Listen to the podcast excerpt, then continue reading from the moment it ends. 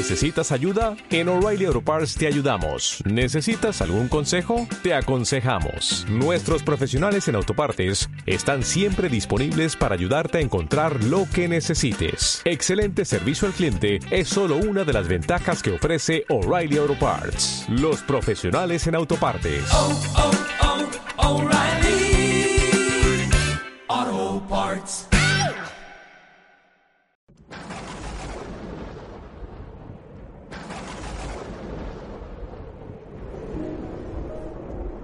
En aquel tiempo entró Jesús en una aldea, y una mujer llamada Marta lo recibió en su casa.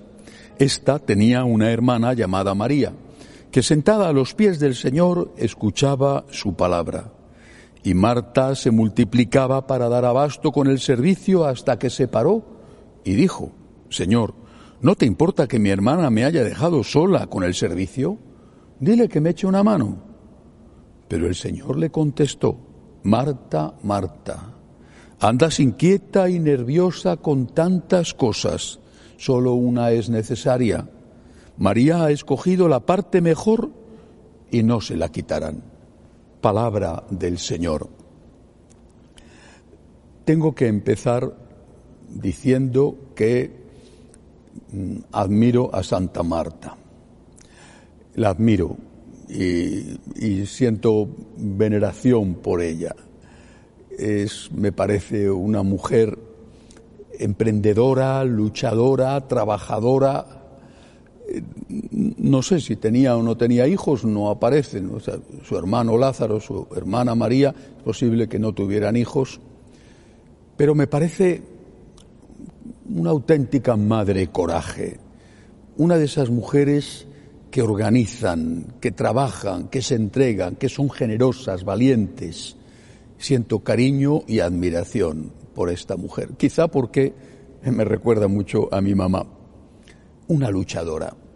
Y además una mujer que se ponía al servicio, en este caso, de Dios. Siento admiración por Santa Marta, pero eso no me impide ver los defectos de Santa Marta. El propio Jesús, que está alojado en su casa, que era una señal de confianza, la regaña. Marta, Marta, le dice, estás inquieta y nerviosa por tantas cosas. Marta se había quejado de que su hermana no le estaba ayudando con las cosas de la casa, del servicio. Jesús iba con los doce apóstoles y quizá con algunas mujeres también que le acompañaban. Eh, tener 14, 15, 20 invitados en una casa es tremendo. Y, necesitaba todo tipo de ayuda. Además, si el Señor estaba dando explicaciones, ¿a quién se las daba? ¿A Lázaro solamente? Pues también a otros que habían acudido a oírle, en fin. Hay que ponerse en el lugar de Marta con una casa invadida, invadida eh, por, por invitación de ella, pero invadida con infinidad de tareas por hacer y, y, Mar, y María escuchando embobada la palabra que salía de la boca de Jesús. Bueno, y sin embargo Jesús la regaña. ¿Por qué? Porque en ese momento era mucho más importante escuchar esa palabra de Dios que preparar los mil detalles necesarios. Porque en el fondo, esta mujer trabajadora, brillante, generosa, servicial, también estaba queriendo hacer un buen papel. Un buen papel ante Jesús, un buen papel ante los invitados, un buen papel posiblemente ante las mujeres que acompañaban a Jesús, la Magdalena y todas las otras. Estaba queriendo hacer un buen papel, a ver qué van a decir de mí. Las cosas tienen que estar a punto, no sea que me vayan a criticar quiero quedar bien.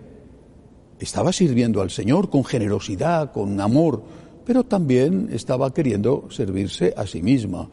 Su honor, su prestigio, que hablaran bien de ella y no la criticaran. ¿Qué iban a pensar aquellos o aquellas? Si resulta que llegaba la cena, a la hora de la cena y no estaba preparada porque ella estaba también escuchando a Jesús. En cambio, eso es lo que Jesús quería.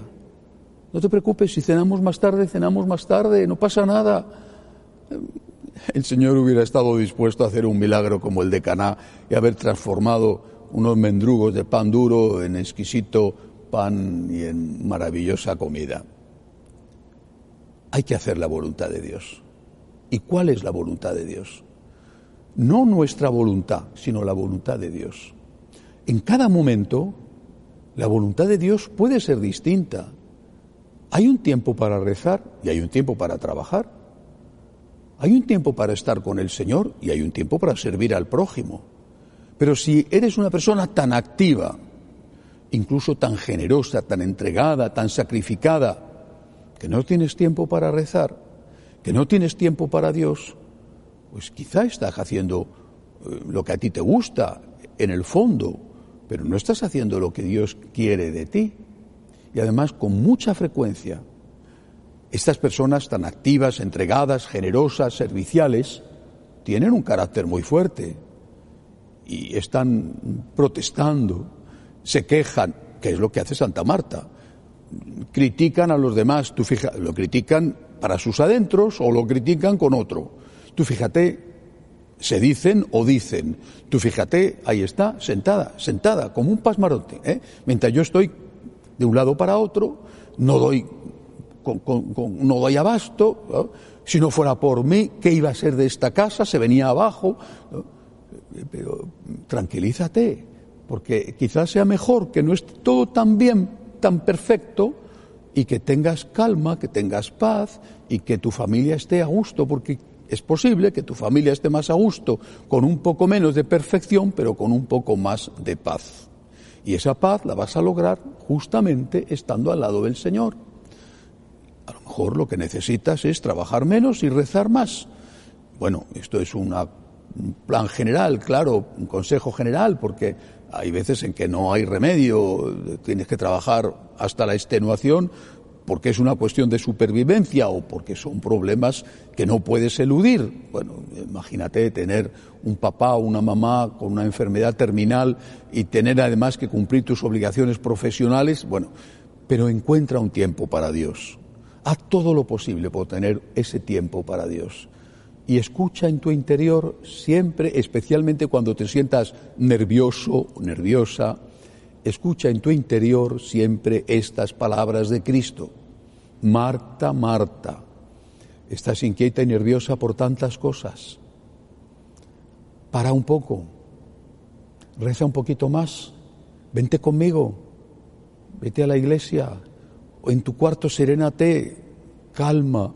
Si se presenta la cena media hora más tarde, si no está perfecta, no pasa nada, pero hazlo con una sonrisa Marta, Marta, estás inquieta y nerviosa con tantas cosas y lo que haces con una mano que es maravilloso, lo estropeas con la otra.